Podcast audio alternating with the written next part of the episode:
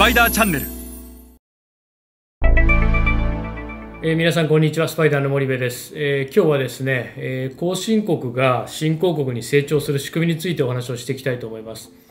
えっと、このことを理解するとですね、まあ、世界中の新興国と言われる市場どのタイミングで進出をする、まあ、参入をするのが一番ベストなのかということがあ分かってきます。で新興国へのあの進出というのは遅すぎても手遅れだし早すぎてもえー、なかなか投資が長引いてしまうという非常にこのタイミング参入するタイミングが重要だというふうに言われておりますが今日のお話はその後進国から新興国に成長する仕組みのプロセスを学びますので、えー、これが理解できればどのタイミングで参入することがまあベストかということを一緒に学んでいきましょう。はいえっと、まずですね、えっと、新興国の最大の魅力なんですが、まあ、今回アジア新興国というふうにえー、私たちに、まあ、最もあの身近に感じられる新興国についてお話をしていきたいと思いますがちょっと図を出していただいて新興国の最大の魅力って爆発的に成長する、えーと、中間層なんですよね。中間層が爆発的に成長するからえー、まあ、新興国は魅力だというふうに言われていて、えー、この図の通り、まあ、現在15億人しかいない、えー、中間層が、えー、2030年もう間もなく、え30億人にまでこう成長していく倍に成長していくそれによってまあ貧困が減って、え中間層が膨らむと。多くの市場はですねこうピラミッドの形してるんですよね富裕層がまあ最も少なくて中間層が真ん中にドーンといてでそれと同じぐらいもしくはそれ以上貧困層がいるという市場から、えー、豊かになってくるとですねどんどんこの三角形の市場が図の通りひし形になっていく。でこの爆発的な中間層が増え続けているっていうところに、えー、産業が生まれてくるわけですよね。もちろん B2C の事業っていうのは中間層が爆発的に増えてますから当然魅力的になってきて。で B2C の事業が大きくなってくると今度そこには B2B の事業があまあ魅力的に成長していきますのでいかにこの爆発的に中間層が増えていくかというこの仕組みをまあ学んでいくということが大変重要なんですが次のスライドちょっと見ていただいてこのスライドに応じてえー、とお話をしていきたいと思いますけどもまあもともと後進国ってどういうふうに成長していくかって話なんですがまず最初にですね、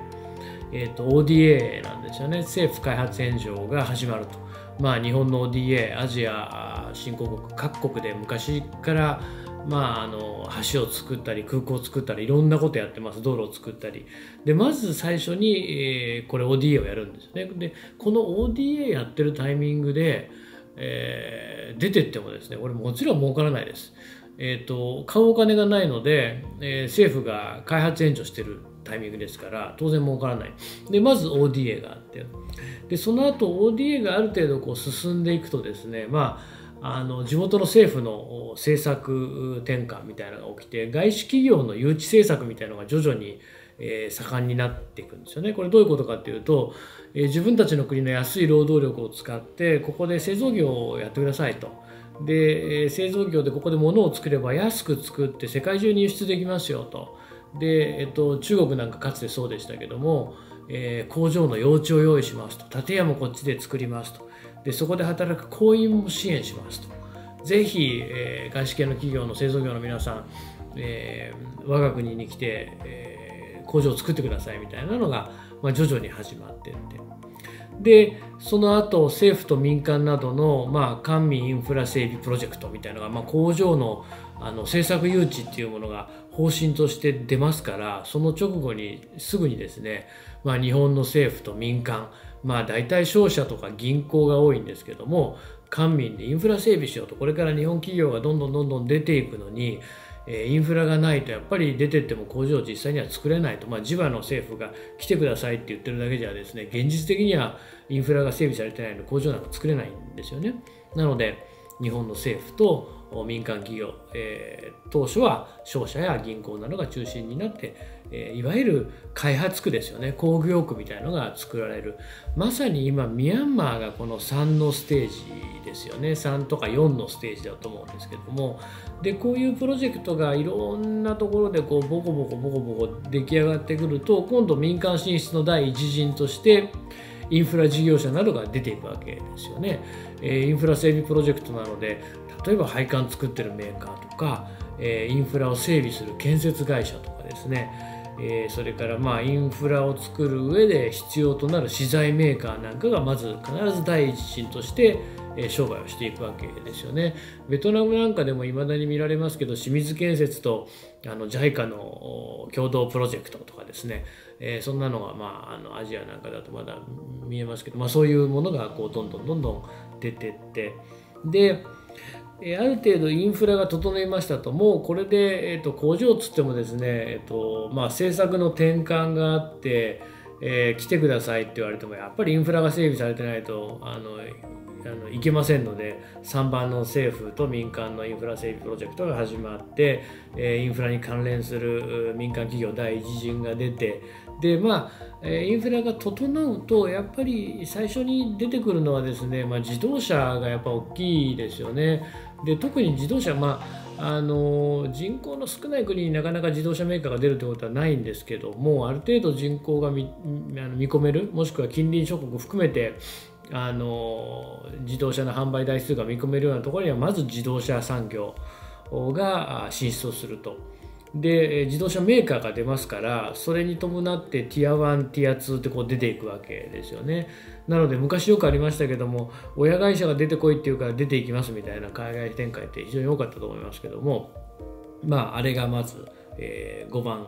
自動車メーカーが行ってでその後今ちょうどまさにミャンマー自動車メーカー出てますから、まあ、ミャンマーっていうと3から5ぐらいの間ですよね。きっちり3とかきっちり4とかってこんな綺麗にはなりませんから、まあ、一部は3だし一部は4だし一部は5だしという形でもう自動車メーカー出てってますからミャンマーが今大体3から5ぐらいのところで。でベトナムでもまだ3は残ってるけどもえー、徐々に、えー、7番の民間進出なんかが始まってるんで、あの都市にもよるんですよね。気をつけないといけないのは。都市にもよるので。で、まあ、自動車が出ると今度第3陣として家電メーカーが出てで、えー、FMCG のメーカーが第4陣として出ていくと。でそうすると新興国にはえ新興国にま変わってる市場がそこに形成されてるっていうこういう順番になっていくんですけどもまああのどういうことかっていうとその ODA をやって、えっと、で政府がもう外資を誘致していきましょうと外資のメーカー呼んで安い労働力使ってこの国で生産してもらったものを世界中に、え、輸出をしてもらう、え、そのための政策転換が入ってで政策転換が入ると、え、官民一体となってインフラを整備しましょう。でインフラ事業者が出てってその後自動車メーカーが出てってで家電メーカーが出てってで最終的には FMCG が出ていくと。で、えー、もちろんインフラがないと自動車メーカー工場が立たないしで自動車のような、まあ、大きい産業の、え、製造業がまず成功しないと、まあ、その後家電があの出ていけないのでその後に続くのが家電ででそれが出ていくと FMCG というこういう流れになっていくんですよね。で最終的に新興国になるともうそこはあそうですね今で言うと例えば、まあ、あのタイとかね、えー、インドネシアとか、えー、フィリピンとか、えー、ベトナムのような、まあ、あの成長著しい新興国に成長しているということになるのでこの外資の政策誘致をして製造業がそこであの安い労働力を使っていろんなものを作り始めると当然その国は豊かになっていきますよね。外貨を稼ぎますから輸出をするっていうことですから。で外貨を稼いで豊かになるとそこに市場が形成されるので自動車が売れる家電が売れる FMCG が売れる。で、えー、いつしか新興国に成長してでそこからさらにこう成長していくとえー、先進国にこうなっていくという、まあ、こういう、えー、プロセスを通じて新興国後進国は新興国になっていくということなので一夜にして新興国っていうのは出来上がるんではなくてですね新興国がおおよそこういう流れで新興国になっていきますので、えー、自分たちが今ターゲットとしている国が一体この1から7の中でどのステージにあるのかっていうことをしっかり見極めていく。えーとまああの ASEAN でいうとですね、まあ、シンガポールは先進国ですしマレーシアももうもうほぼほぼタイもね先進国と言って、まあ、バンコククアラルンプールジョホールぐらい先進国と言っていいと思いますけど都市で言ったらね、まあ、国で言ったらまだあのかなりあのこう先進国に近い新興国になってくると思いますけど今まあ本当に新興国ど真ん中っていうと VIP ベトナムインドネシアフィリピンなんかがまさにそうだと思いますけどもそれがこの最後赤い字の新興国っていうところででミャンマーなんかが345ぐらいをこう今あの経過を通過をしているところなのでこれから家電が出てって FMCG が出てってみたいな形になると思いますけどもまあこうして自分たちがこう今攻めようとしている国がですねどういうステージにいるのかで自分たちが今このタイミングで参入することが正しいのか否かということを、まあ、こういうプロセスを見ながら判断をしていくということは大変重要になってきますので是非参考にしてみてください。はい、えー、それでは今日はこれぐらいにしてまた皆さん次回お会いいたしましょう。